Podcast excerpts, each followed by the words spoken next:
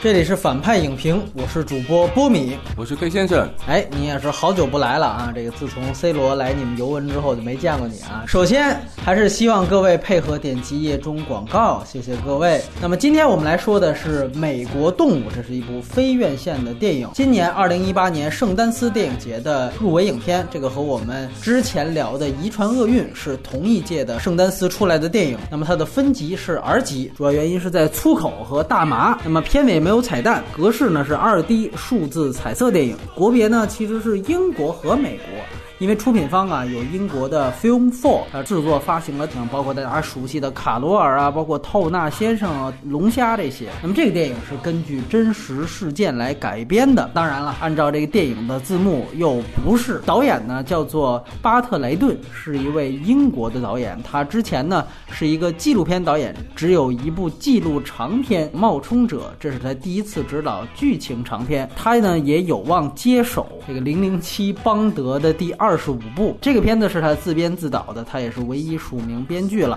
那么主演呢，有大家非常熟悉的快银，啊当然要明确是福斯那一版的快银，埃文·彼得斯。而另外一个主演也是大家很熟悉的《敦刻尔克》的男主角巴里·基奥根，他也是《圣路之死》的主演，那也是另外一部 Film Four 出品的电影。而这里面富二代的饰演者叫做布莱克·詹纳，而另外一个老演员在这里面演。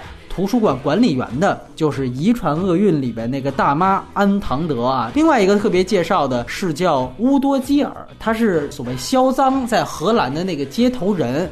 它非常有意思。如果大家玩过一款老的游戏叫做《红色警戒》的话，苏联有一个人物叫做尤里，这个人呢就是尤里的那个原型。里面的过场动画里面的尤里就是由乌多基尔本人来演的。当然，这个片子呢还有很多人都是自己来演自己。那么这个电影的摄影呢叫做奥勒布拉特伯克兰，这个呢也是一个新人。他之前呢也主要是以拍纪录片为主，可能比较有名的一个就是马龙听我。说多是关于马龙白兰度的一个纪录片，当然里面用的很多原始素材也不是他长镜的。那么配乐同样是新人，是一位女性的配乐师，叫做安妮尼基金，她是导演上一部《冒充者》的配乐。那么这个电影的北美首映日是二零一八年的圣丹斯电影节，那么北美的限制上映呢是在六月一号。而大概在六月中旬呢，是在北美大规模上映。目前这个电影的北美票房呢是二百八十五万美元啊，并不高，而且呢排在今年圣丹斯已经上映的电影当中第十一位啊，和第一名的《遗传厄运》是相去甚远了。那么资源与字幕情况，哎，现在呢蓝光版的幺零八零 P 全高清中字资源已经出了。目前主要有两版的翻译，一个是远见字幕组，还有一个是人人字幕组。这一次啊，必须要说远见的字幕组翻译的更好一些。首先呢，它其实是直接把粗口翻译出来了，比如看看那些傻逼，这其实就该这么翻译，因为这是 R 级。刚才说了，那当你翻译的时候，你不找到对应的粗口的时候，那种人物状态是传递不出来的。更重要的是，也翻译出了更多的迷影梗，比如说里面看到的那部电影其实是库布里克的杀手，包括像粉先生这个。梗哎，这些呢，人人的字幕当中呢都没有。当然，远见它那个压制啊，很多，比如我们用蓝光机播放的，这个会放不了，它那个压制格式一直是比较尴尬的一点。那翻译上还是不错的。这样我们做一个打分。我们这回会把打分呢贴到前面去，但是我必须要告诉大家，就是我们现在的打分跟前几期一样，我们都是聊完之后最后再打的，我们之前都不知道对方的得分。哎，来，K 先生先请。六点五吧。对吧？想了想啊。对对对对对，其实我还是更推荐可能想看一些新鲜东西的人嘛。对。想看天才枪手的就一定要警惕，是这意思是吧？哎，我给七点五分。总体上我有这样的一个认知，就是现在故事。任何案件，什么真实案件，无非就是麦克风变换一下。你再遵循一个传统套路去拍，已经没有什么新意了。你就像当年死侍，哪怕就做了那么一点点点点突破，就是对镜说话，大家都觉得好像是一个在超级英雄领域是一个惊天壮举一样，也是一个大爆款一样。这就是源于超级英雄这个类型已经走到底了。其实现在整个世界电影都面临这个问题。我们在《遗传厄运》里面谈到了恐怖片的困境，在《狄龙谍六》里面谈到了特工片的困境。其实我们只是聊到了恐怖片跟特工片而已。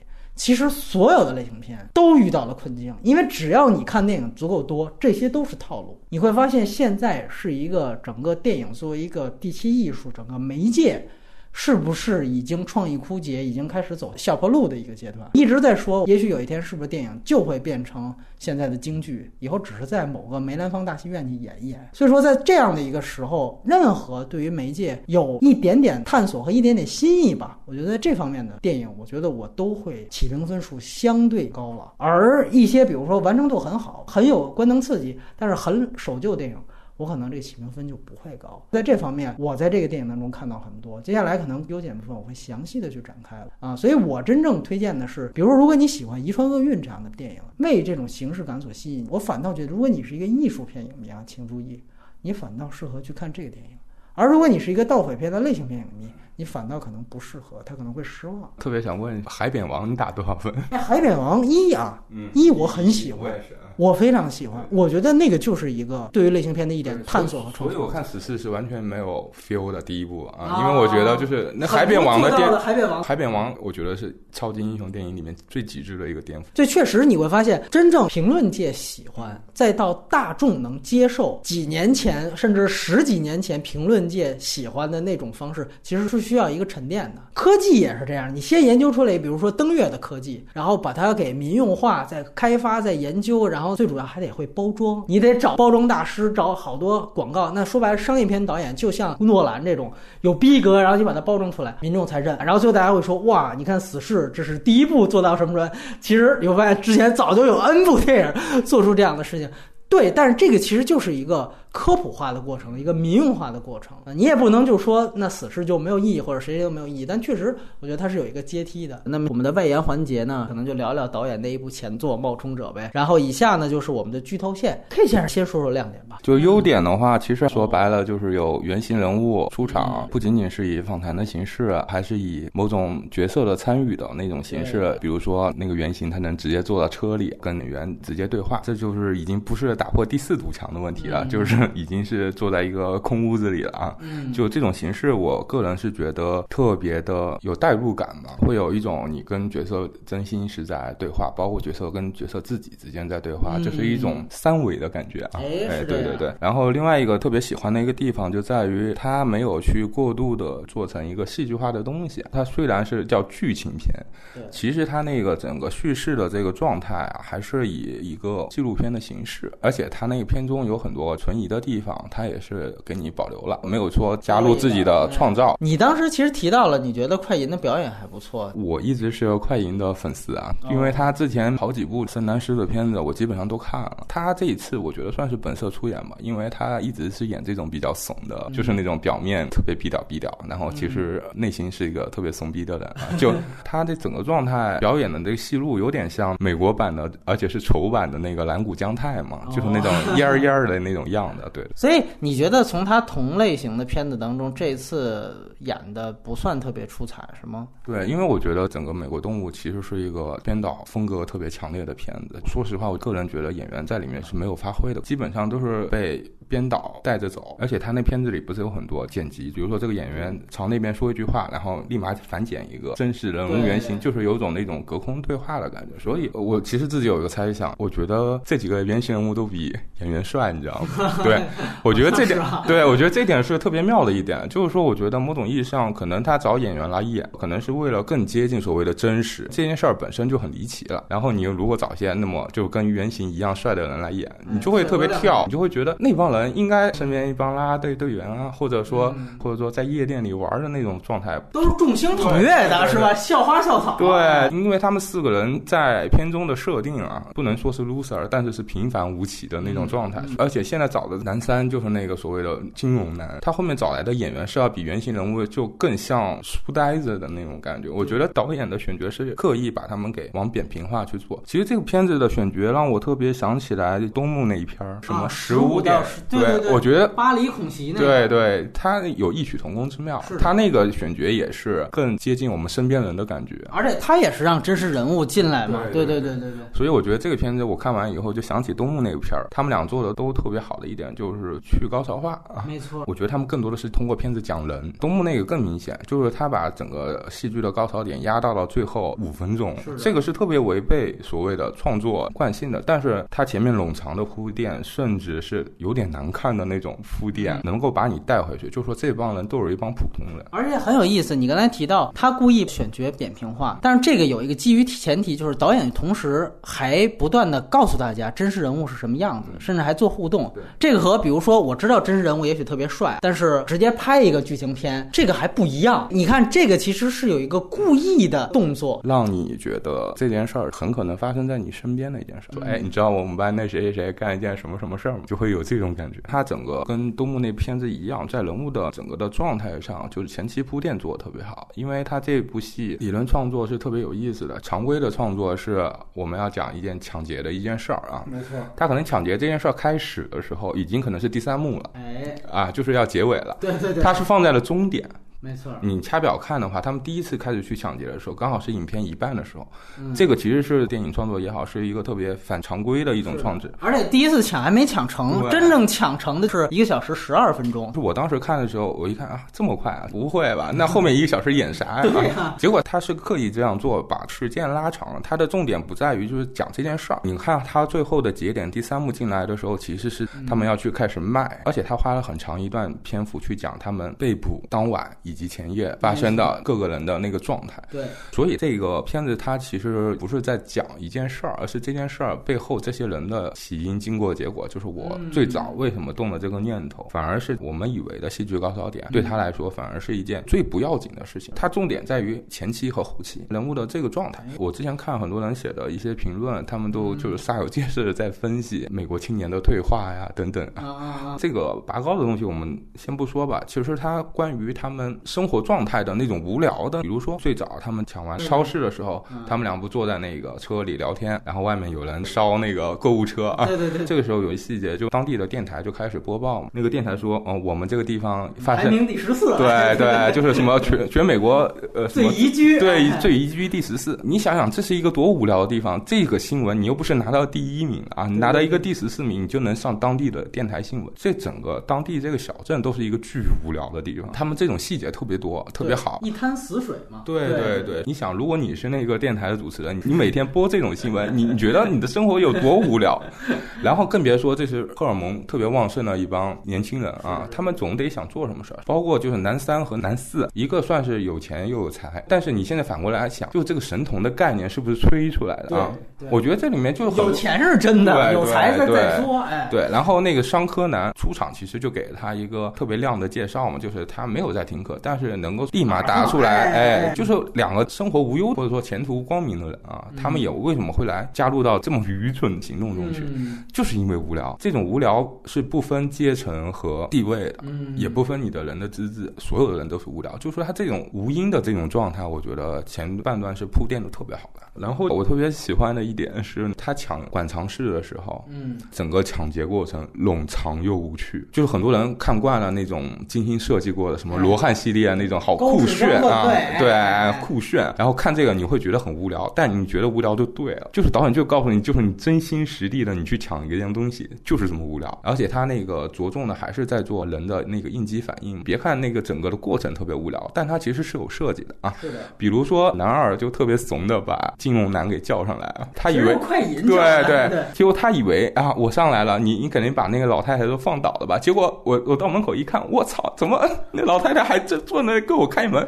进退两难，对，就这种这种状态就特别好玩。你逼到那份儿上了，你该怎么办？这种细节是特别有趣的，包括他们坐电梯下去的时候，在一楼先停一下，然后妈逼就算了吧，上吧啊，然后再上。就是你你设身处地想想，如果你真心去干这件事儿，如果在那种状态，是很符合当时的人物状。状态就是说，不要去把这部片子当成一个叙事的一个东西去看啊。那段抢劫的时候，它的有一个设计其实挺好玩。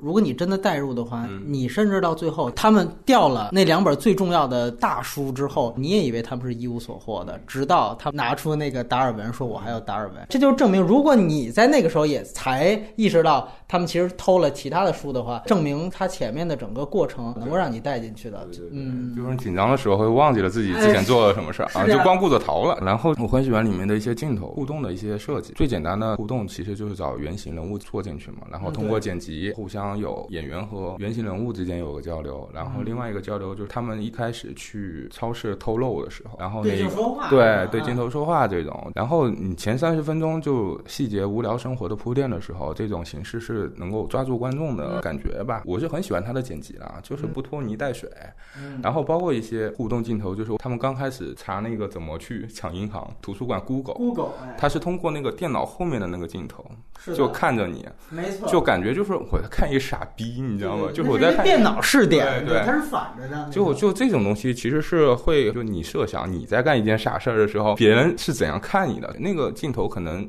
不仅仅就是一个所谓的电脑在看着你，可能是一些其他人在看你做一件傻事儿的那种状态，然后你还一脸特别得意，觉得我想到一个特别好的办法，我在 Google 怎么抢银行，包括他们去抢银行要准备什么，除了 Google，他们做的是通过抢银行的片子来补课啊。对，就我觉得这种东西都是特别的有代入感嘛。反正我后面是自己设想了一下，如果我真的要去干这件事儿，我能想到什么办法？我好像跟他们的办法没有什么出路，我也我也我也只能是这样干了。对对，顶多可能是现在摄像头多。多了一些，我得捂个脸，对，不像当年。然后有一些小细节吧，就是我很喜欢里面一些幽默点。哦，比如说他们一开始就策划的信心满满嘛。第一次抢银行的时候，我们选择倒数第二天，那天快放假了，考试，图书馆肯定空空荡荡。结果一去，我操，都是人，就是这种东西就特别逗，你知道吗？更加凸显他们的不专业嘛。而且这个是生活常态的东西，这个其实是一个所有抢劫类的电影里都会有的桥段嘛。就是你到了现场发现有意外，但他这个意外又不是那种戏剧化的那种。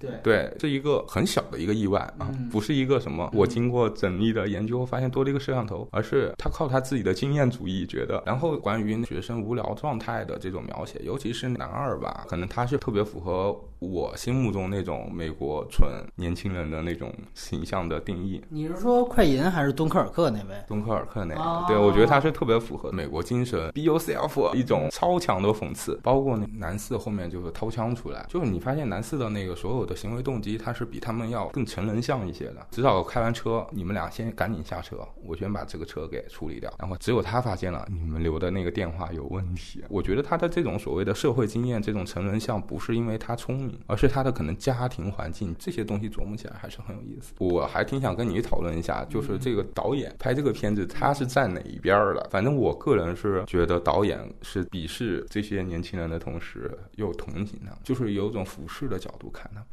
但是我觉得导演也鞭笞这个体制吧，在这个片子里，我觉得最后结尾他引用那个图书馆原型说的那一段话，其实是特别讽刺的一件事情。这个很有意思，就是他到底这个态度是什么？这个我也是我挺想讨论的一点。对对对，其实大家看到点都差不多，我把它给细化一下。它典型其实是一个反励志、反类型，就像刚才我们俩聊到这个选角一样，它其实就是在塑造一个平凡的典型青少年犯罪的电影。一般两条路，要不然就是高智商。犯罪，你比如说像《决战二十一点》，包括像我们去年聊过的《天才枪手》，这都是高智商犯罪。那另外一种呢，就是废柴逆袭。我们之前也聊过，像《完美学分》，那个就很尬，拍的很烂。虽然是美队什么演的，但其实感觉给他们的人设，因为要铺弧光，前面都起点很低。像这种东西呢，基本上都是类型片化的做法。这个电影都不是。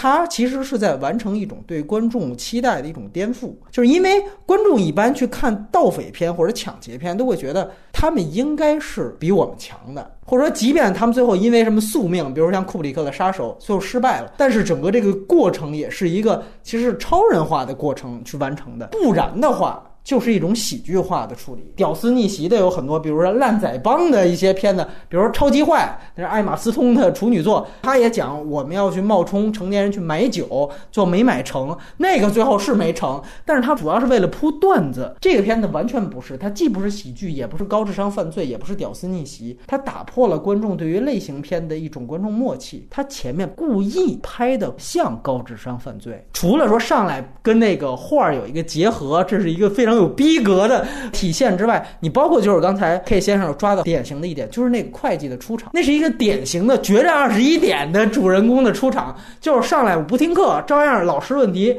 直接完爆。不仅那场完之后去踩点儿，还表现出他的一种，你看你们晚上咱们抢绝对不行，晚上这个那个一指点江山，快人都傻了。你看，我就说他适合这个吧。然后忽悠观众的一个高潮，就是他脑海里面幻想出。倒书的那个长镜头，K 先生提到一点，说这个片子最后真正的抢劫特别的冗长，应该拍的好像应该特别华丽酷炫一样，其实他拍了，就是前面他脑海当中那个长镜头，那个就是高智商犯罪片的那种拍法，一个镜头非常流畅，整个的画风其实模仿的就是《惊天魔盗团》那个整个的运镜，尤其特别像朱浩伟那一部，大家可以去看一看，卷毛演的那个，后边还有周杰伦，非常像那段。他其实要给你营造出脑海的那种默契感、那种酷炫感觉，就是惊天魔盗团似的。然后当给你建立出来了，你看有这么牛逼的组队过程，然后还有这么牛逼的一个脑海的一个酷炫的长镜头之后，到正式的抢劫开始急转直下。首先就是第一次没抢成，他用字幕去给你忽悠了你一下，然后第二次才打出那个同样的字幕，然后直接暴露出后面大量的这种漏洞百出，一切的。环节都出了纰漏。它比较真的一点就是刚才 K 先生说的，其他类型片中间也有类型阻碍，说我们突然出现了一个什么状况，它不是突然出现一个什么，这些出现的状况都是源于你原来压根儿就没想到，这就是不专业的一批人，前面所有的想法、图纸各方面都是三个字：想当然。所以你刚才提到的什么，我估计期末考试。这个每个系的期末考试又不是这个集中一天，这又不是小学，你会发现，哎，对呀，这观众想到那儿的时候，确实他们想的也太不周全了。包括他们想到撤离的那个电梯，这个地下通道到底有没有出口？你们不知道踩个点儿，或者说打听一下吗？你会觉得这些东西全都是他们的想当然。但是呢，前面当他去扑这些人好像是高智商的时候，大家扪心自问，观众有没有想到？这些地方是有硬伤的，这就是一种开始给你一种高智商感觉，他最后去打破。所以，也许有些人到最后会觉得，我对这片子不太满意，是因为我预期没太满足。我希望看到一个惊天魔盗团，你最后这么给我看到这么一个，哎，没抢成，那书跌到那个台阶上，然后俩人就跑了。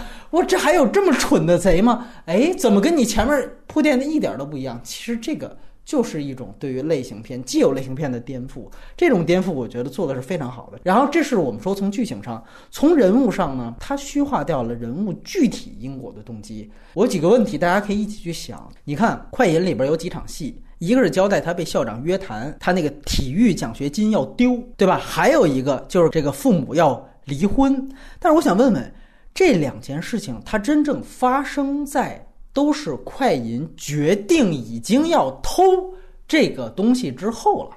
如果我们想想是类型片的话，它应该可以完全可以前置。你比如说，我们去看《决战二十一点》来做参照，那个片子就典型。我为什么要被这个凯文·史佩西拉下水去算牌？因为我上来就给你交代一个，我要上哈佛的医学院，这是一个给富二代上的学院，你得准备三十万美金，你才能读得起。这上来就是一个人物巨大动机。那么在这个动机情况下，哎，铺垫，凯文·史佩西觉得你是高智商。你进入我们这小组，咱们一块挣大钱。他犹豫了两下，立刻最后就决定。你会觉得人物动机非常顺畅，这就是类型片的拍法。但是我们想问，为什么这个片子不这么写？他是先交代了同伙跟他说了有这么件事，他已经决定要偷了，计划都准备开始部署、开始组队的时候，中间才陆续的发生了体育金、奖学金和这个爸妈要离婚这件事情。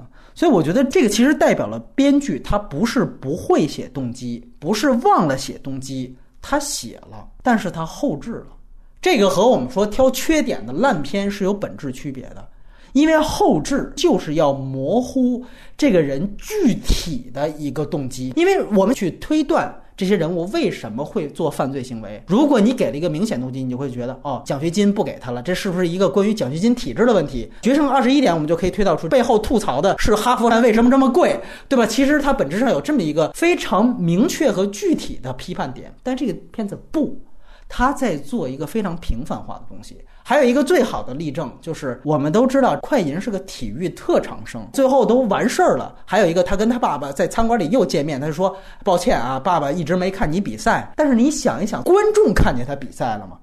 这个片子如果他是一个体育特长生，他又马上要面临着奖学金被丢失，一个最长的写法难道不是开始就是快银在玩球，有几个体育场面，完了之后，比如打得不好，或者说教练说你怎么怠工了，我要收掉你的奖学金。这个时候，同伴跟他说：“哎，我发现了那个咱们那图书馆里面那东西老值钱了，咱们来抢吧。这个奖学金有危险，父母要离婚，行，我解决一下我的这个实际问题。但是他完完全全不是这么写的。”这就是刚才 K 先生说的非常重要的一点，他要做一个平凡化的设置。你从这个人身上能看到你，看到我，看到任何人，他不是美国的具体的那个州、那个县的那个人，他是所有这样碌碌无为的平常之辈，在大学的那个时段都有可能出现的心态。所以这一点其实反倒是一种高明的写法。我再强调一遍。不写动机和写了动机又后置，这是完全本质上的区别，所以它不是一个问题，它是一个亮点。另外一个问题，我也是从人设上去想，大家可以想，就是最后快银有一个反转，包括他去没去荷兰，是不是真的有接头人？那么这个反转，除了说真正啊给这个观众剧情上哦原来是这样，除了一个反转本身的惊讶之外，大家觉得这个反转意味着什么？大家别忘了，这个事情是真事儿。刚才提到他把前面的前因虚化掉了。其实他把整个的结果通过这样一个反转也给虚化掉。其实你可以想成，如果快银他在执行抢劫的时候也在写一个剧本的话，其实这本书他要抢的这些书本身就是剧本里的这个麦格芬。我们说什么叫麦格芬？就这个东西本身是什么本身不重要，真正重要的是他追求这个冒险和刺激的过程，而这恰恰就是快银的心态。他为什么要强拉这几个人入伙？其实他就是一种在百无聊赖或者你可以说无因的反叛之下，他想做的这么一个。动物本能性的冲动。至于这个冲动，我是抢这本书还是抢那本书，甚至我是不是抢书，这个东西都无关紧要。真正关键的是追求的冒险的过程。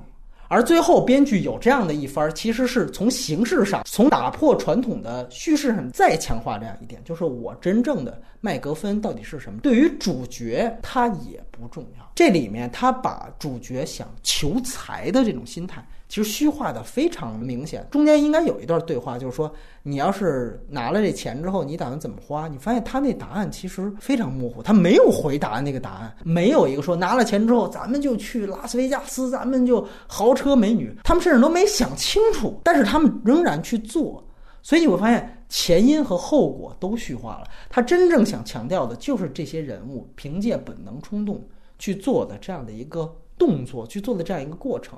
你会发现这里面，最后你推导出这样的一个社会事件，它是真事儿。到底这些人是因为什么具体的动机去做的这件事情呢？你会发现，最后他给的那个所谓真实素材的那个采访的那个管理员，他也说：“我相信他们自己都不知道他们自己要干什么。”这句话其实是点睛的。这就是为什么这个片子叫《美国动物》。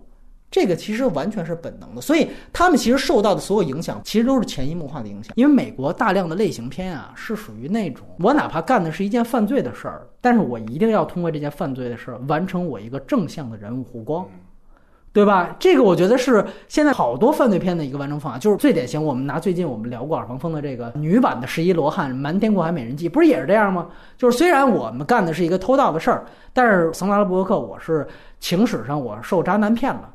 我最后我一定要把这个事儿解决了，就是他一定要有这么一个正向的人物弧光完成。包括你像《决战二十一点》也是这样，就是说虽然最后算牌这件事情是人财两失的，但是与此同时，我在最后我通过那样一个跟哈佛校委会的演讲，他最后暗示我还打动了这个哈佛的这个校长，我给你了这个奖学金，我这个人物弧光都是正向完成的。这个电影我们再回去去看，最彻底打破是他连这种人物弧光他都不要。所以这可能是很多哪怕看美国那种类型片、犯罪类型片，你干的都不是正事儿，但是他也不接受这个电影的一个原因。他所要塑造的就是这些庸才之辈。你包括最后给这四个人的这个结束的这个场景，无非也就是说，哦，这个去搬去费城了，想当一个作家，怎么怎么着，那个如何如何了。对，结尾还是挺崩溃的，就是这帮搞文艺的就靠不住，就别去干这种技术宅才能去干的事儿，对，你就安心创作吧。艺术生的天。花板，就包括开始前面都是自命不凡的，觉得呃，你看梵高怎样怎样了，这个谁谁谁怎样怎样，就是我都是自命不凡的，以大师的这种标准，就是哪怕我死，我穷困潦倒，我也是要像那样的人一样。但最后发现，可悲的是你没有死。但是你也根本不可能是那样的人。我如果你要说有一个人物光的话，那可能挺可怕的，就是他们都真的被教做人了。当然，这个不是一个主动完成的，这是一个被迫的一个形式。这里面有另外一个，就是对于类型片，它其实还有一个很具体的防讽。因为如果我们要找到这些人为什么犯罪的一个最具体的因素的话，其实反倒最明显的就是电影。很重要的一点就是快银看库布里克杀手那一段。大家如果再去翻那一段，非常重要。一方面，他交代了书架上摆的那一堆高智商犯罪片、盗匪片，这就是他前面我刚才说他反的那些既有的类型片。另外，快银在看这个黑白片杀手的那一段镜头反打回快银在看杀手的表情的时候，那单个镜头也是黑白的。你再结合快银如痴如醉的表情，他怎么表现快银入戏了？就是我给他反打的镜头，我也变成黑白。这个想法其实挺简单的操作吧，但实际上它的表意是非常准确的。它其实就是在说，犯罪电影给这群庸碌之辈自己也能高智商犯罪的一个幻觉。你看快银这个人前面有一个敲门暗号，敲了半天，人打开说我们这儿没暗号。包括还有最著名的就是落水狗那个梗，他就说大哥你为什么要分这些颜色先生？那个电影里面分先生是因为他们不知道是谁，咱不是这种情况。那个就是非常明确的去表达出快银这个人，他其实就是一个真的用电影去指导实践了，很有可能他这样的人脑海中就能生发出我在荷兰碰到一个特牛逼的一个有理式的接头人，所以于是这里面产生了一个外在表。表意，这就好像在说这个犯罪片对于美国普通民众的影响，因为我相信电影作为一个大众媒介，它在美国对于普通人的影响面要广，而且程度要深。毕竟这是真实事件的改编，你就会发现这里面除了表面上的库布里克，包括昆汀之外，其实还有诺兰。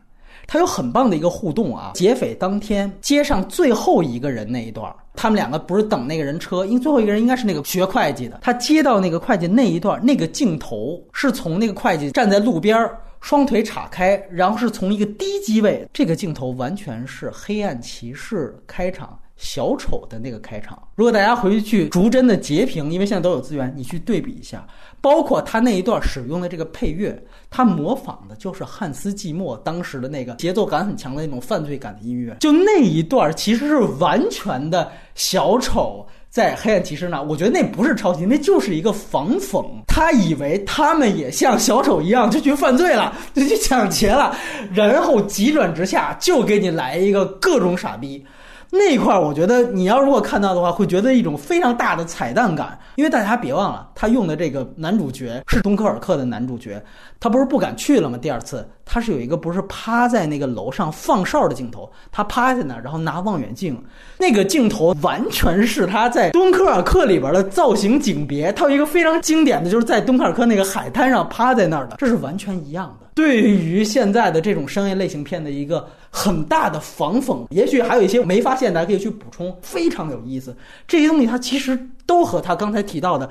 看了这些高智商犯罪片，然后也模仿这些高智商犯罪片，脑海里面幻想出的也是高智商犯罪片，最后却各种漏洞百出的想当然，实际上是能够统一在一起。它不仅仅是一个我说致敬迷影，不仅仅是这样，它其实就有一个外在表意。他在说这些真正的类型片到底对于普通民众产生了一个什么样的影响？这就是影响。傻蛋看了小丑之后，他干出的事情不是小丑，他还是傻蛋。这个是非常有意思的一个东西，所以这是它的一个很重要的外在表意。我最后也得拔高一下，我觉得这里面还有一个终极命题，就是我觉得这个电影它还有一定的实验性。这是一部关于布莱希特式理论电影化探索的一个电影。这里用“陌生化”这个翻译可能更加准确。这个电影也可以被视为一个关于表演本身的电影。所以为什么开始我问 K 先生，我觉得你对于这个片子表演是怎么看的？我觉得这个电影它建立了三层的表演。而用这三层表演叠加在一起，就形成了三层陌生化的推进。我们一层一层来说。第一层很明显是角色对于抢劫角色的表演，一次的幻想式的抢劫，两次现实当中的抢劫，还有最后其实他们去那鉴定那儿模仿成我是哪个啊继承人，这也是一种表演。整个人物线你会发现，从头到尾这些角色得要在表演。开始的脑海幻想，你可以想成是他们在排练，你觉得他们排练都排练的挺顺利，结果发现实际演出真正带观众的这个演出根本不是那样。哇，怎么这么多人，对吧？你排演的时候没有观众，这一说了怎么这么多人，一下子怯场了。你包括这个影片，大家注意到开场，它是以化妆上妆来作为开场的，这个也非常重要，这是一个定场。这个就是在说这个电影本身就是关于表演的。化妆，我们一上场，这是喊咔，然后就开始。包括刚才提到上场前怯场、紧张情绪，再到很重要的临场变化，这个其实都被布在了抢劫的过程当中。你包括你看啊，那个学会计那位，他其实是在下面坐着，他等快银的信号。这个多像演话剧的后场一样，就是说你听指令。该到你上场了，你再上场。而他上场之后遇到了快银，故意没搞定那个管理员。这个像什么呢？就像那种专门给别人挖坑的那种演员的状况。你遇到这么一演员，给你喂的词儿不是剧本写好的。很简单一个例子，大家都看过《鸟人》，那里边也做了很多关于表演的陌生化的桥段。其实里面就是爱德华诺顿演的那个角色，大家记得吗？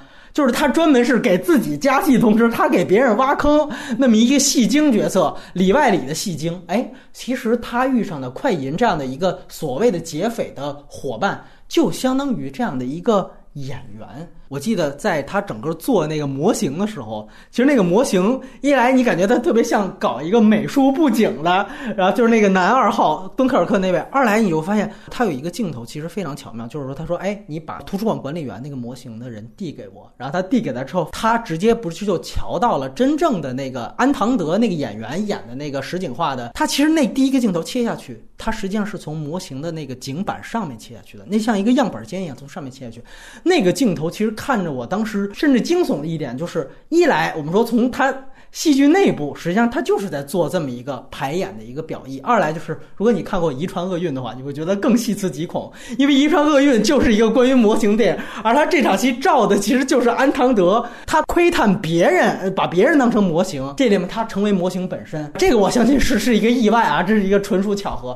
但是本身他做的这样的一个互动，我觉得非常有意思。这是第一层表演，第二层的陌生化是最明显的，就是我们讲死侍里面经常用的那种手法。通过大量的快进啊、快退呀，用这样的手法，但是它这一部分呢，做的比死侍要更加精细，也更好。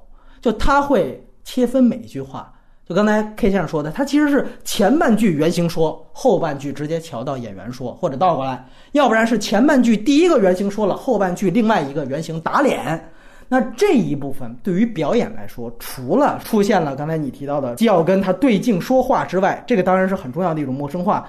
但是最重要也最不太寻常的是，它因为切分式的剪辑而产生出的跳出式的表演。最明显的一个例子是开头回忆那个斯宾塞那个角色，他给沃伦去介绍那本书的那个原型，他回忆是这段是在派对上说的。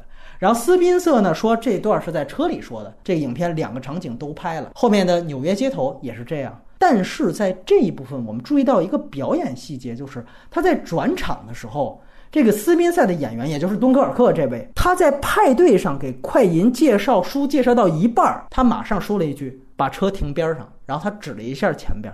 但这个时候，演员身处的还是派对的场景，就是故意让演员抽离具体的情境。那这个显然也得跟演员去讲明白，我们就是要表演这种不存在的情境，我要和剪辑去配合。这个你想，演员听到这个的时候，他其实不是入戏的状态，这是完全陌生化的状态。这就是我们说，通过导演，他必然不会使演员进入到这个角色，而真正产生布莱希特他要的那种效果，就是陌生化。角色跟演员本身也是陌生化的，角色绝对不能吞噬演员的人格本身。而这个是我们现在想到传统的戏剧方法，比如说斯坦尼，我要人戏合一，我要进入到角色，但是他不是要这样的东西。那这个不是演的差，而是他通过这样的桥段故意反映出来的。所以这个电影化的手段是非常值得注意。可能通篇这样做就是狗震，但是还没有完，他有第三层表演，而且我觉得这个才是最关键的，就是对于原型人物的采访。这些其实这些采访素材也是表演。有人说不对啊。他们是原型人物，他们都坐过牢，他们回忆自己的东西而已，这不就电视采访吗？如果原型采访不是以片尾彩蛋的形式，比如我们看过那么多真实改编的，比如说什么《钢锯岭》之类的，最后出来，如果不是那种彩蛋形式，如果他们是直接衔接在正片里，那么原型采访也会变成一种原型扮演原型，也是一种扮演，那么也是一种表演。最明显的一段就是开头第十七分钟，真实的那个沃伦和快银在这个加油站的车里面有场对话。你是像他那样回忆的吗？真实人物就说：“哎，算了，依他吧。”那你想想，真实的这个沃伦是被导演请进到了这样的一个剧组，拍摄了这样的一个加油站里面的这样一场车和快银去对话。那么，真正坐过七年牢的这个人，在这个时候他已经不是在接受采访了，他走进到了这个叙事。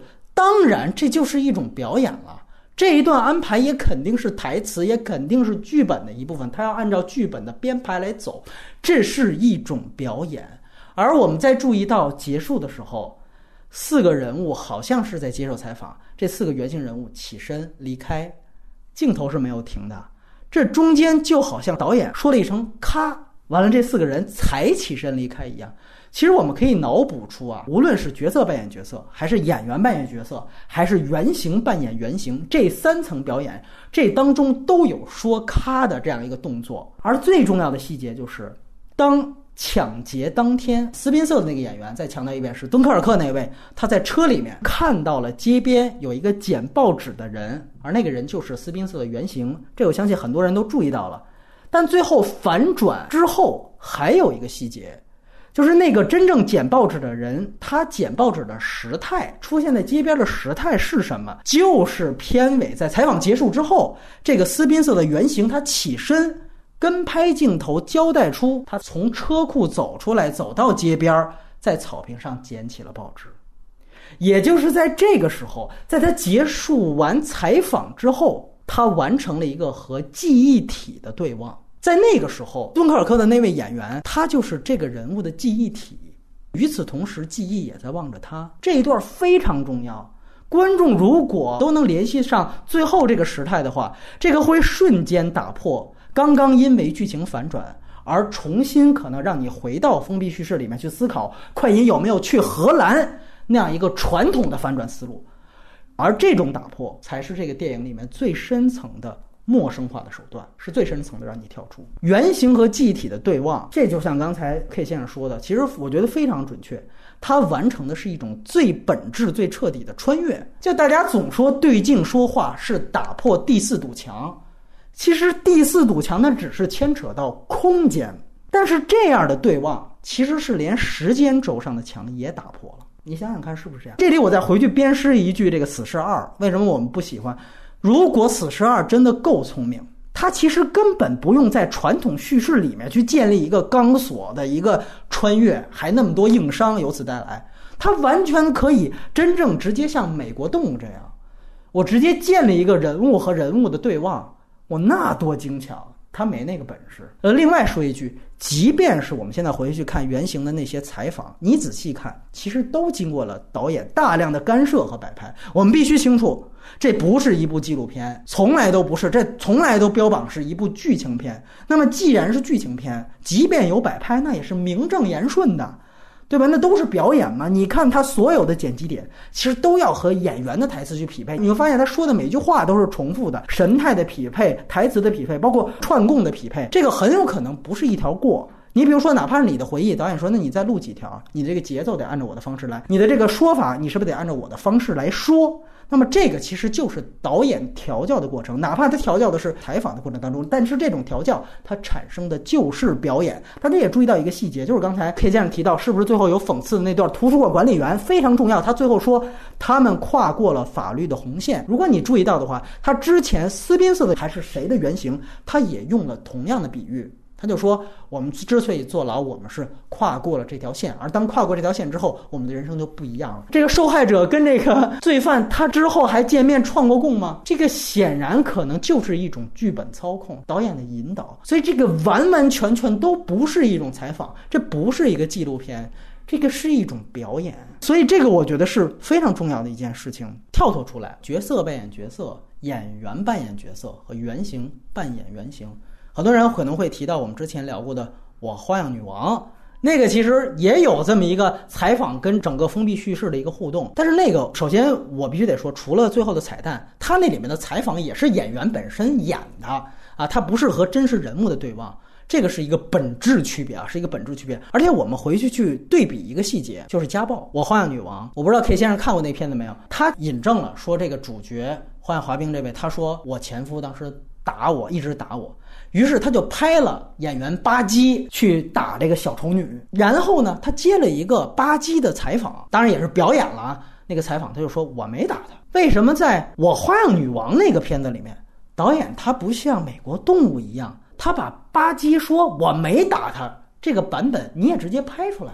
你说这里面有这个啊真相争执的时候，他两个版本都给了。那为什么我花样女王没给？这是因为在我花样女王里面，导演是有明显倾向性的。所以这个就回答刚才 K 先生说想讨论这问题，就是导演在这个美国洞里面，他到底站在哪一方？那如果是花样女王，你会发现他其实有一种倾向性，他是认同。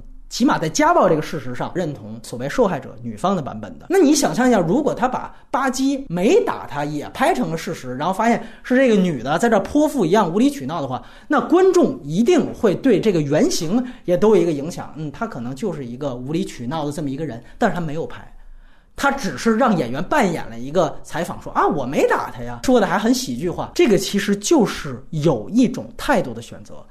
导演在那个电影里面，他的同情。他的态度、他的立场都鲜明地站在了其中一个角色的一边，而相对来说更客观的、更加深入的陌生化，是希望有一个理性的提炼的。我不站在任何一个角色一边，我只是把这个东西呈现给你。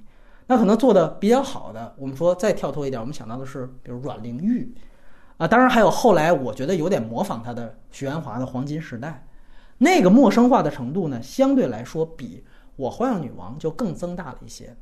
他有一种呢，就是他让演员直接跳出来去谈我怎么样去扮演这个角色，对吧？这个实际上是最传统的一种布莱希特在戏剧里面用的陌生化的手法。当然，他的用意和美国动物是一样的，都是减少观众对于角色和其中可能出现的戏剧事件的一种移情，都是一种去移情化。你一定要记住，就是导演不希望你同情他。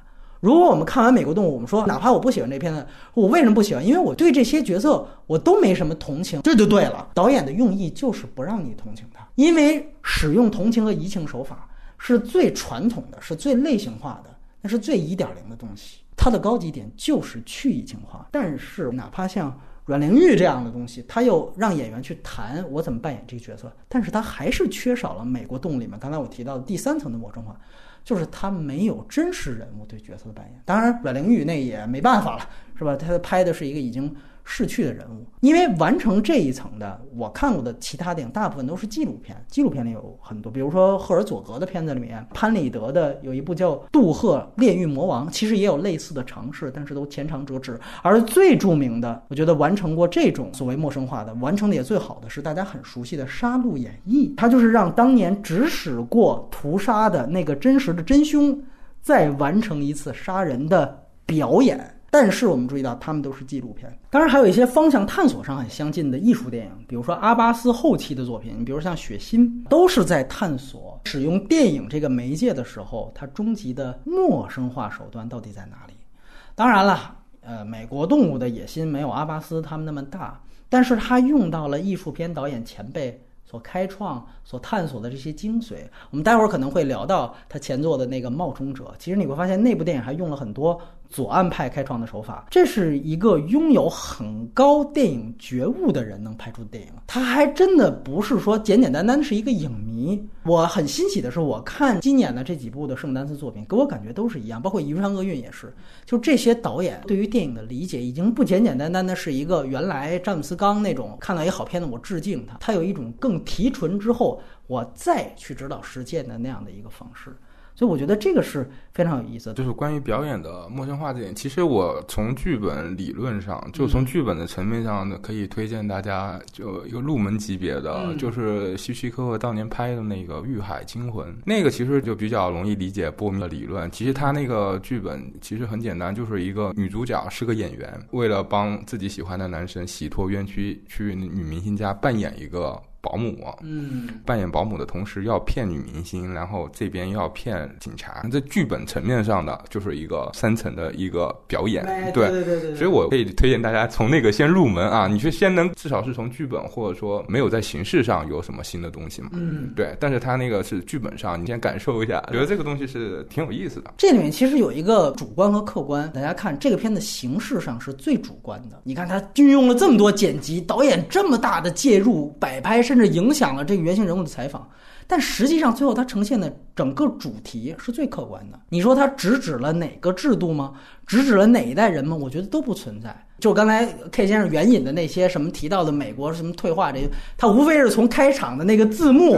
那个字幕达尔文的物种起源，但是你别忘了，这个片子在字幕上，他都有可能在骗你啊！这个片子是根据真实事件哦，不是那句话，我觉得完全是因为它前面就是给你打造一个高智商犯罪片，故意树的那么一个逼格。如果你进了这个套儿，你就算中了导演的这个埋伏了。我觉得那个是不能相信的。其实大家也是延续到这儿，所以我通通不觉得这是他这个导演真正的终极目的。有的时候我们去想这个片子，它在形式上达到最主观，其实它完完全全就是最客观的东西。它给你完全提纯了一个过程加结果，这个过程就是他们整个冒险的一个过程，结果就是他们坐牢了。这个就给到你，我没有什么任何的观点和我要批判的东西。反过来，最客观的形式，比如说意大利新现实主义。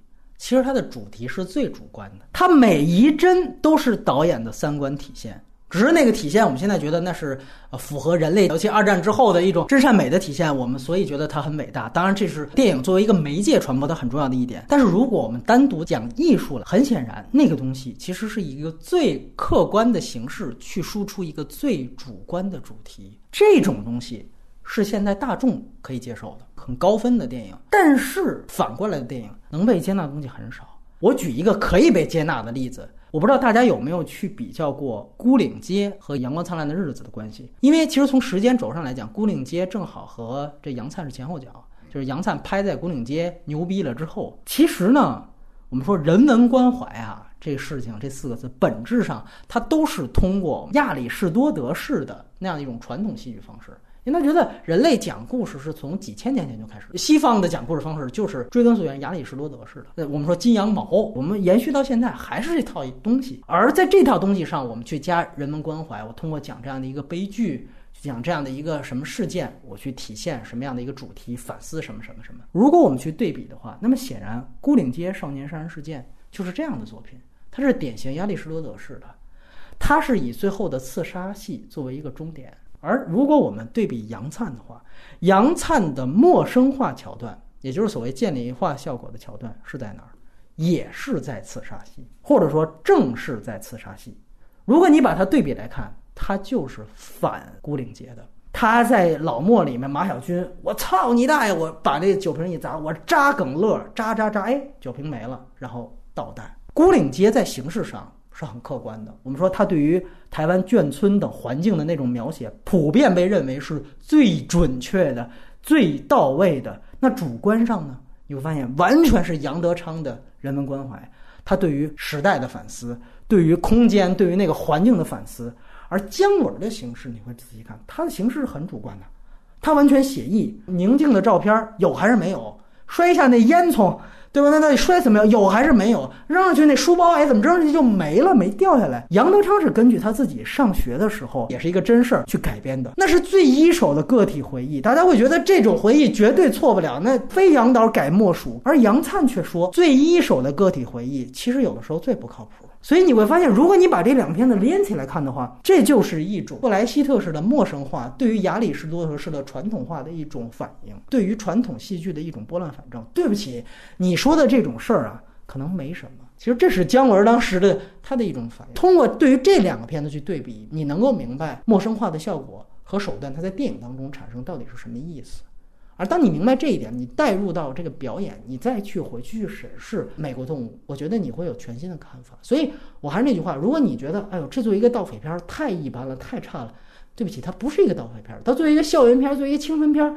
这个怎么这么没劲？它不是一个校园片、青春片，它根本不是一个类型片。所以说，这个是我对它优点上面的提到。其实聊的也挺长，那么我们也来谈谈它的问题啊。我记得当时 K 先生其实吐槽还挺多的呢。来来来，不喜欢的地方就是刚刚你说过的伪纪录片片段，关于人物原型采访的片段。嗯，你刚刚说到一点，就是他所有的。台词所谓是那种啊，我拍你，你自己说吧。但其实这个自己说不仅不仅是引导了啊，是有设计了，就是这个是我很不喜欢的。当然，我得先重申一下，我个人是特别不喜欢纪录片的。我当年第一部看《纳鲁克》的时候，我我我我就伤了，而且当时不是有说那个是摆拍的吗？对对对，就纪录片，我抵制这个类型片，是因为我始终过不了心那一关。就是首先，你你你的素材，哪怕你的素材全部都是客。客观的，你的剪辑其实也是带上了主观的东西嘛，嗯，所以我就不太能够接受纪录片这个类型。然后我后面不是补了这个导演前面的《冒充者》嘛，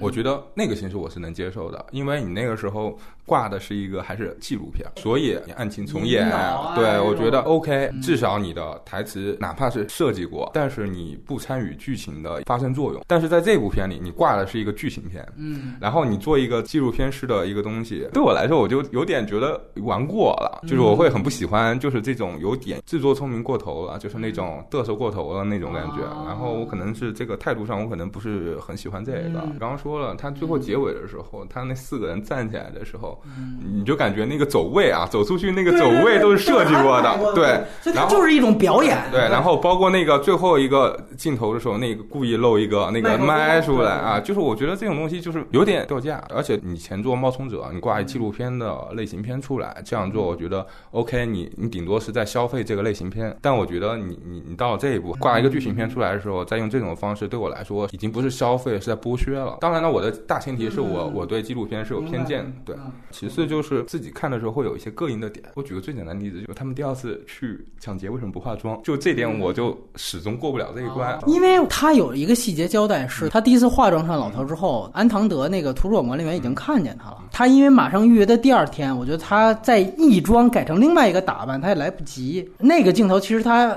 重复过很多次，我觉得这是一个原因。行吧，反正这也是一个细节吧。对，反正对我来说，而且因因为他也强调了，就里边没有摄像头。就是我甚至会觉得，原来那个化妆其实挺画蛇添足的。对对对。就你反推回去，我觉得原来那是他们挺中二的一个东西。是有戏剧效果的嘛？啊，对对对对。那所以那就还 OK。反正然后是类似于这种东西啊。第三个问题，我觉得导演比较原发的去还原这个东西，但是没有表达。嗯。我指的表达是，除了我们刚刚说那么多技法上以外的东西。觉得会有点我的预期之外。嗯，就我觉得你可能会有一些东西，因为他上一部片子纪录片嘛，但他那个其实里面是有立场，是有很浓的讽刺意味。其实我刚第一遍看的时候，我还在琢磨呢，就是他那个人物原型第一次坐到车里的时候，然后他不是跟他说，那你就按照他的说法先听下去吧。我还在想，我操，这还有一个叙述者的一个主观转换呢啊！就我后面发现，好像是我想多，就是它是一种可能性，但是就很多时候，你的这种可能性真的有必要吗？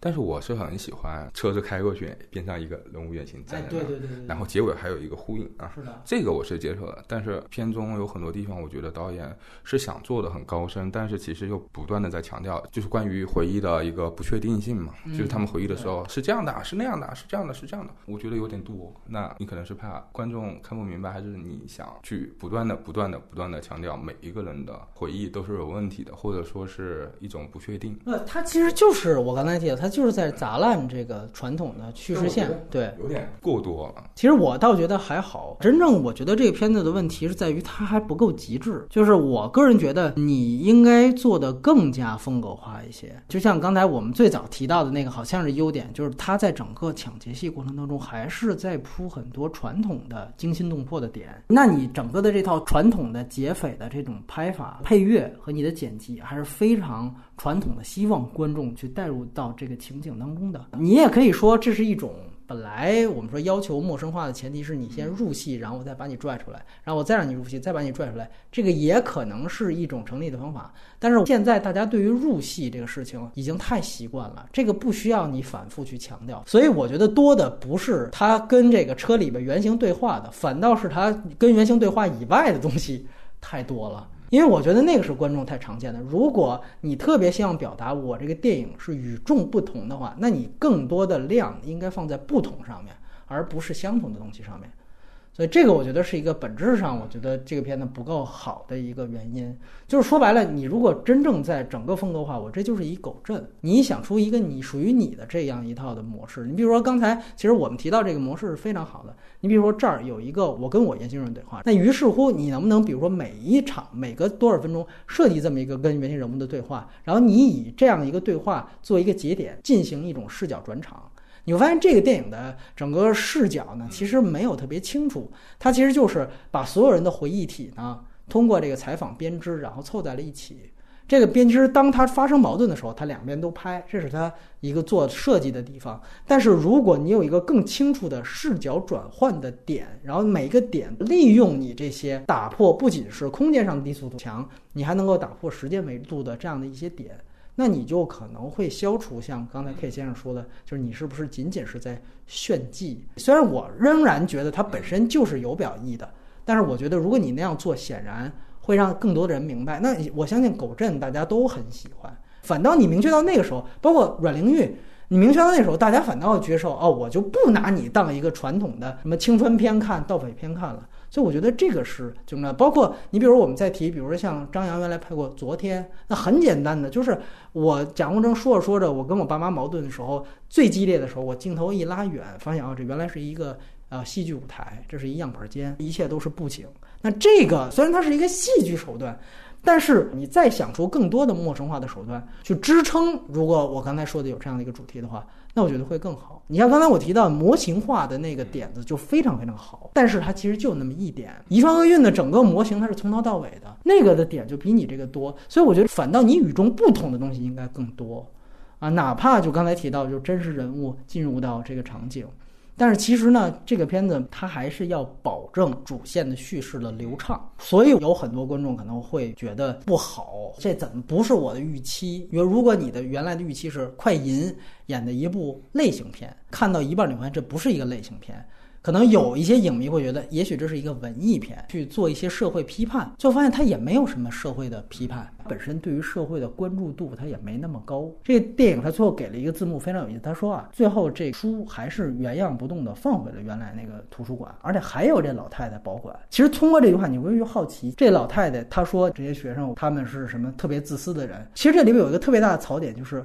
这么重要的一本书，估值一千八百万美元的书，而且《物种起源》达尔文世界闻名的名著，这样的书就放在这么一个防守松懈的这样的一个图书馆里面，这不是你的大学？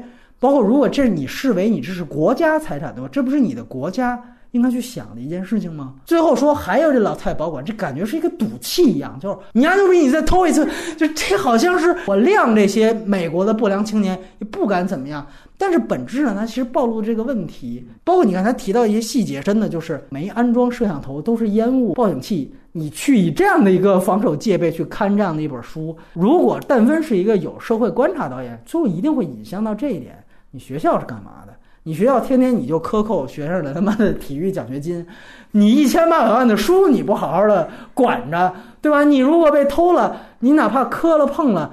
你这个不是一个损失吗？因为现在有热点，不是说里约的那个博物馆给烧了，烧之后什么人类原来最早的什么头盖骨都他妈没了，我操！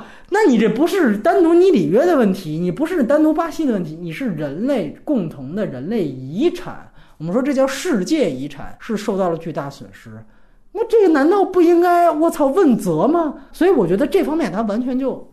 不设计的，所以我也挺同意他最后放图书馆管理员那个，其实有一点点讽刺，但是它远远还不到批判的这么一个程度。如果再转向的话，我说那这里面其实具有一定的媒介的实验性质，那这应该归结为一个艺术片。我们得训练观众，以后你看圣丹斯这样出来的电影，一定要有一个更开阔的一个视野。它并不是说我包装成《惊天魔盗团三》，结果我拍这么一个，那你观众骂。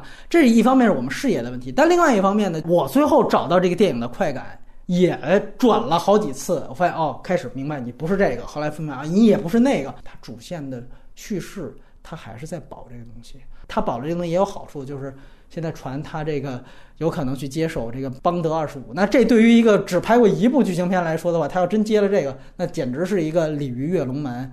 但是我相信零零七的制片人看，不是因为他看到他有这么多什么媒介手段，肯定还是觉得，你可能那条主线，包括人物状态的刻画这些东西你完成的不错，所以我把你列入到邦德二十五的这个导演选择。所以，也许这是他的一个他自己商业和艺术上的一个平衡。但是，如果我们站在一个唯艺术论角，我才肯定你的一些优点。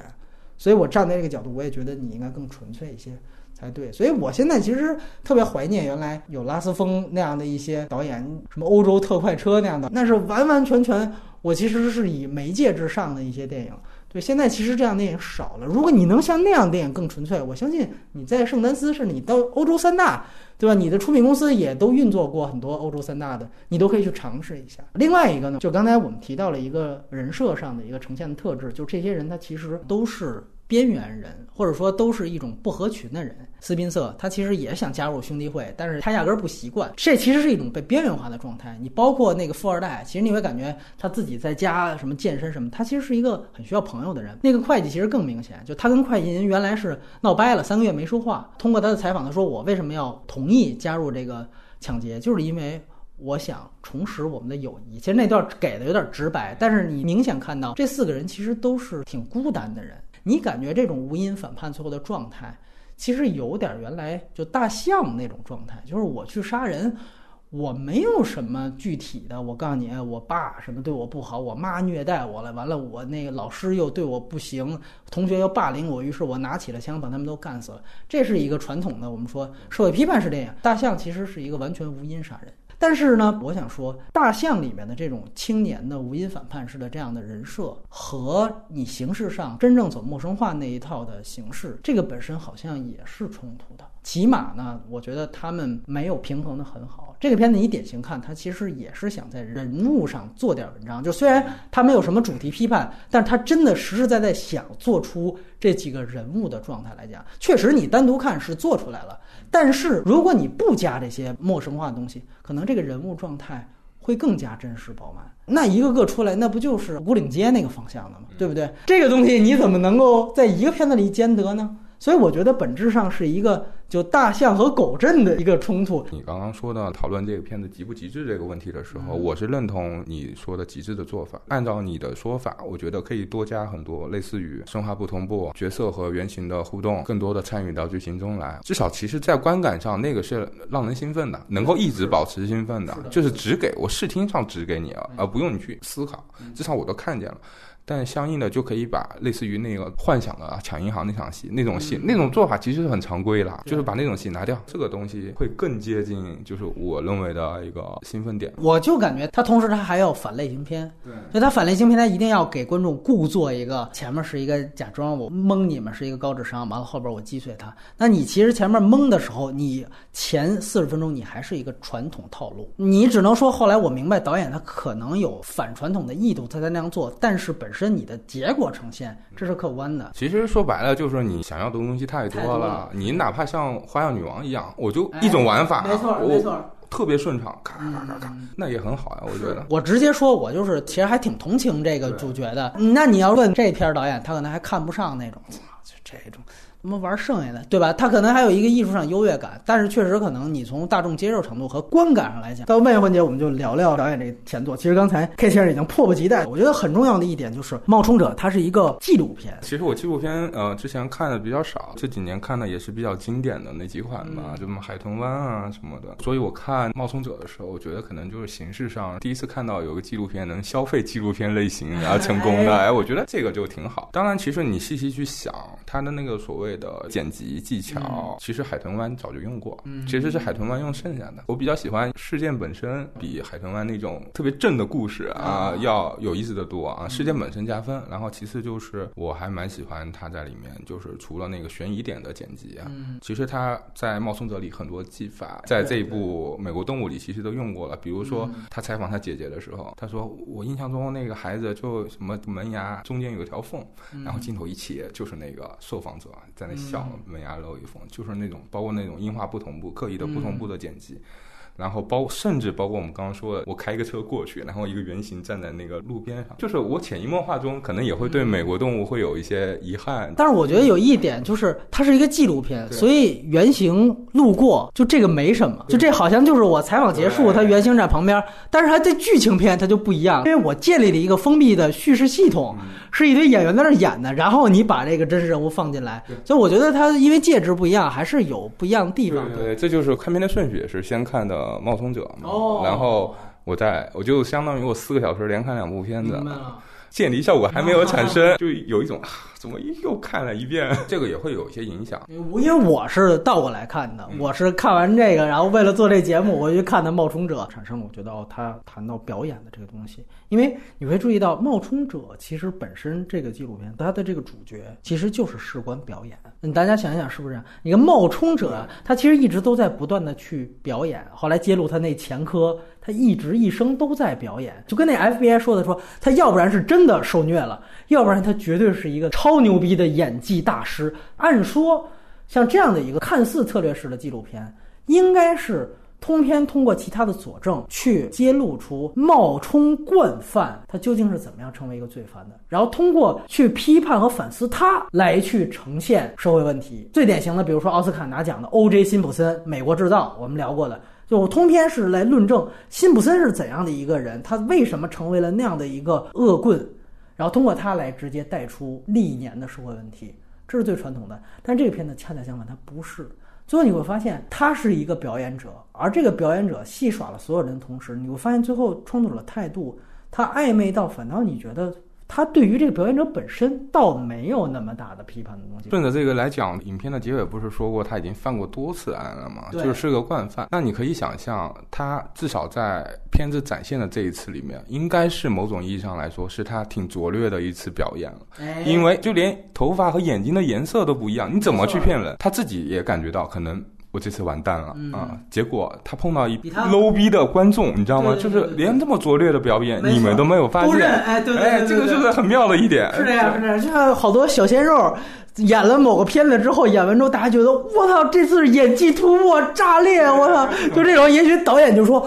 我操！制片人给我安这么一傻逼来，我！结果粉丝一通叫好，我演的太好了。而且我们沿着表演的题眼再往下说，他其实最后呈现出来的这个反转，也是紧扣这个主题，是在于他其实是一个表演者，但到他最后，他发现真正在表演或者演技比他可能还牛逼的。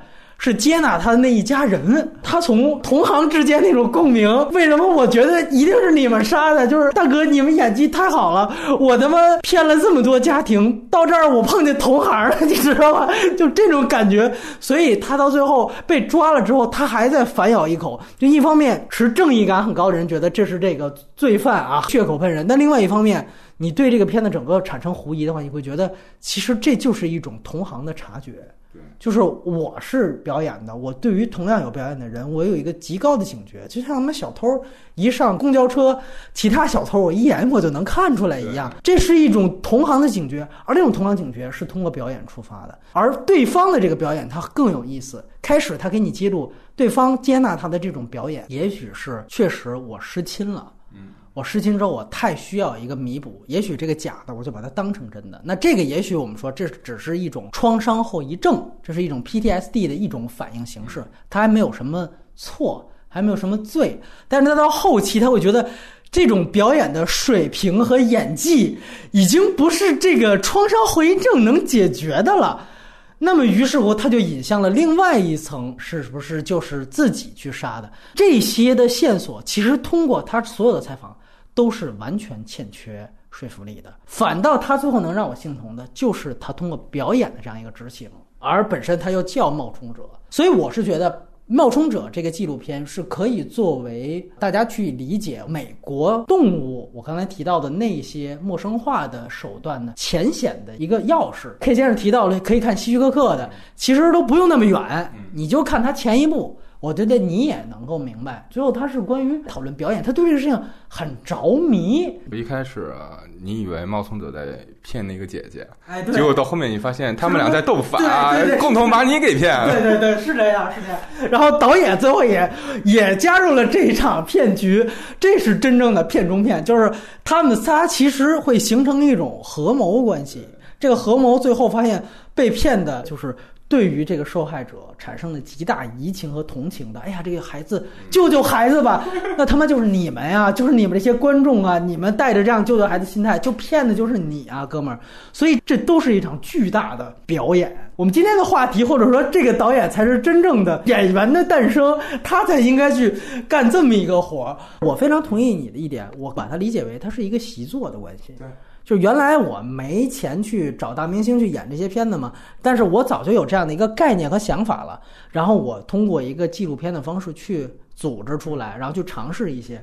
我当时刚才为什么提到了，就是说有左安排，其实就是整个冒充者本人他在给全美国的警察打电话，去问各种的这种儿童的信息。然后在那一段，他用的一个方法就是他混剪了所有的经典犯罪片每个警探接起电话的这个样子呃，那个最早一次运用就应该是阿伦雷奈的《我的美国舅舅》。就是说，他会想到，比如说，哎，你长得好像，比如谁谁谁，啪一下，直接把那谁谁谁那个片段直接接到电影故事当中来。这个其实本身它也是一种陌生化。这种陌生化就是说，当你在一个纪录片的语境下，你会发现，哎，这个更不一样，这是一个更主观的东西。你怎么插入一个这个？但其实他在那儿，你别忘了，他插入这个警探接电话的时候是纪录片的前半段，那个时候观众还不知道后面那番反转呢。但实际上，它在形式上，它前面已经暗示你，我这个本身就不是一个传统的一个策略式的纪录片。我们还是按照那个分法，纪录片它也分策略式跟分类式。那《海豚湾》是非常明显的策略式的纪录片，它的所有的素材、剪辑、通篇都是要证明一个观点。就是什么批判日本的没有人道的这样的一个行为，对吧？它其实就是这么一个立论。我所有的东西都是围绕这样一个主题进行的，是一个策略。所以它整个组织方式是一个策略式的。而冒充者其实我觉得最有意思一点是，它看似是一个策略式的，它通篇呢在引导你，告诉你看这人是一大骗子，他怎么忽悠这样的一个受害者家庭。但是到最后你会发现，最后它其实是一个分类式，它只是最后给你呈现了这么一个事实，你去看吧，这个人他是这样的一个状态，完了他混进去了。然后那个受害者家庭也揭露出这么一个问题，最后还引发出了一个疑点，就是这孩子到底是不是有可能是被他们自己杀的？这些东西都没有答案，然后我把它摆给你了，完了，我没有任何主题的引导。你想想看，如果麦克摩尔来拍《华氏九幺幺》那位，他肯定我先当一柯南，我先认定了就是他杀的，通篇我就引导他。你想想，如果最后导演他的意思是引导大家去想是这一家人杀了这个失踪的小孩的话，那他没必要在冒充者身上费这么大笔墨。这片子本身还叫冒充者，所以本身也没有主要去强调这个东西，他没有任何的一方的一个态度和立场。这个东西确实跟。美国动物是一脉相承的，所以我总是觉得它这个东西有一个习作，而且你刚才 K 先生也提到很重要一点，就是它其实素材量不大。这里也有一个问题啊，所以他才前面用一种就是很策略式的方法去引导大家。一方面，你可以说，因为它最后有一个反转，把它前面这些引导你都可以觉得有一个打破；但另外一方面，那个引导也确实掩盖了一个严重的问题，就是它确实它的素材量太少了。而我们说纪录片好的纪录片，其实就看素材量，这是一个硬货。最后就像运动员要是没体能，咱就别谈别说我球商特高，腿断了，你球商高有啥用啊？你那个整个的金字塔底，你的底座是基础是在你的素材量的建立上。所以我更喜欢美国动物，就是因为。美国动物是一剧情片，我都可以瞎编。你说最后快银跑着跑着被那司机给撞了，最后这是一车祸，这是他杜撰的吗？完全没问题。我这是一个如有虚漏，纯属巧合，怎么了？但是你纪录片，我们要以另外一个标尺去看，那我觉得这个是挺大的一个问题。有的细节他可以问得更深，我不知道是因为他当时已经想出这样一个概念，我最后就是要有一个疑点。还是说我本身我当时也没有问到你，包括有一点，你讲他最后入狱之后，他还给其他的受害家庭打电话，那那些家庭的最后产生的社会影响到底是怎么样的？包括美国政府怎么还能允许他去打这个电话？这里面是不是有一个司法困境在这里边？也也许他有他人权的一部分。但是呢，同时他还在害人，那这个是不是会产生了一些新的效果？同样，这是一个冒充者，你可能演出来的东西，你会发现这个导演他在社会性的表达和社会批判表达，他确实他没太去想这些方面的问题。冒充者他有一点可能也是他难能可贵的一点，但是也可能让人不舒服一点，就是他其实有一种就反。那个圣母婊、圣母心，就是大家一一见到这种，哎，不是什么儿童啊被虐待了、性虐，就是詹姆斯刚这种事儿，对吧？一出来之后，哪怕说两句、开个玩笑都不成。哎，他拍这么一片子，其实他只会反，就这个导演他就是知道传统类型片是傻逼，我就拍一个东西，我反你。然后我知道你这种我圣母心态太泛滥，正好我发现这么一个案例，但是吧，他自己真正有什么三观？你反正通过这两部你看不太到。反正冒充者特别明显的一点就是他是那种表面上我给每个人都很客观的记录，但是他其实讽刺意味特别强。你看他那姐，我原来从来没有出过美国，我我还以为这个发现的地方是美国哪个州的圣丹安东尼奥吧，就是这种状态。包括那个比较典型的就是那个 FBI 的那个女探员了，还包括那个美国大使啊，我们的公民我们一定要救回来。然后最后特别战狼，对，然后那然后那个大使最后的那句话，其实我。觉得也特别讽刺。他说：“都这样了，你有什么理由不给他一个美国护照啊？”他剪咔，大使最后一句话就那样了。他呈现出来的剪辑就是官员在互相踢皮球。就是那个 FBI 说：“您那大使都认定了，他们家都接纳了，那意思这锅不是我的。”对。然后那个大使说：“我靠，那一家人都那样了，就也不是我的锅。”就是你会发现，他把大家互相甩锅的这个给，而且他还有很多点，我觉得他是特别聪明。比如说那个领事馆的副领事跑过去认定他是美国人，就是因为因为他说英语，而且他里面所有的人都是那种只相信自己看到的东西，不管别人怎么想。最典型的是那个私家侦探，就特别得意。我我通过耳朵就可能看出来这个人不是同样的孩子，而且是个间谍，而且。绝逼是个间谍！我靠，我都已经还脑补了很多那个间谍戏，跑到什么基地搞爆炸，就是每个人都只相信自己看到的东西。我觉得这个东西特别讽讽刺。它里面那个真正的冒充者，所有的采访镜头，你能看到他的表情都是一副你们这些傻逼的那种表情，在说我不知道这个时候他有没有调教。反正那个冒充者本人接受采访的所有镜头都在那笑，而且就类似于我我他妈的要穿帮了吧。结果他居然没有认出来，就是一副我自己都觉得要死啊，结果居然。过去了，那我不知道，像 K 先生，你圣丹斯看的也多，他们整体是不是反映出来某种气质呢？反正我就说纪录片这一块儿吧，我之前圣丹斯是每年基本上看的比较全的嘛，至少圣丹斯的纪录片单元吧，就是它整个的一个状态是已经不一样了。二零一二年有一部叫《独立游戏大电影》，就那还是一个比较传统的那种啊，采访，然后素材咔咔咔剪，然后特别蓝，结尾上字幕，这四个人都怎么样了啊？然后一六年。已经有改变了，就是波兰有一个叫《所有的不眠之夜》，嗯啊，那篇儿其实我我我当然觉得很烂了啊，嗯，但已经就是。特别的向马利克老师的时间之旅 靠近了啊，意识流啊，然后抽大麻喝喝嗨了，然后年轻人的波兰年轻人的夜生活呀，等等等等，当然还是有点诗意啊，都比较伤感什么的。一五年还有一部叫《贩毒之地》，其实还蛮推荐的，讲的就是一个贩毒，然后那个墨西哥那个有一个政党的老大怎样怎样怎样怎样怎样，那个也相当于是素材比较少。但是可能靠剪辑上做的交叉剪辑是，我觉得做的还挺好。嗯，反正一直到现在，可能就是像我们刚刚聊的，可能就是一种视听上的一种革命了啊，就是已经就是一直在往前走。我觉得至少是在技法上。但我说实话，从零七年、零八年左右吧，开始关注，就十年前开始关注圣丹斯，一直到现在，我觉得圣丹斯这几年并没有什么导演能力上特别高光的。我上次觉得圣丹斯出来的片子，我觉得还是让人眼前一亮，还是要到《南国野兽》了。哦，对，确实那个我觉得那之后就是这几年都是靠题材上的一些东西剑走偏锋了，而不是你作品本身的质量。南国野兽当时是看清的，这几年更多的可能就是题材上的话题性啊，因为感觉它也要活下去。我最后很好奇，就是像美国动物这样的片子，你觉得从你作为编剧角度出发，你感觉？因为其实我跟雷比利也聊聊，我挺推荐他去看的，因为他那个写的也是关于校园的一个事儿。我说你给看看这，我说这很不一样。他看完是非常非常兴奋的。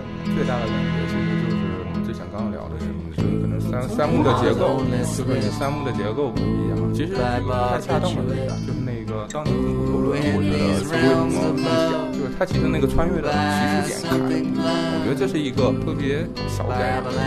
但是美国人我觉得太考虑了就是导演个人的。我这里再多说一句，丹尼尔·克雷格他也 是一个非常奇怪，他这次跟呃丹尼·鲍尔闹僵了。其实你会发现，他之前整个一直以来他拍电影的方法，他也是特别戏剧化。他原来是，他是那种典型的信任。 by brave ascent, who by accident, who in solitude, who in this mirror, who by his lady's command, By his own hand, who in mortal chains, who in power, and who shall I say? is calling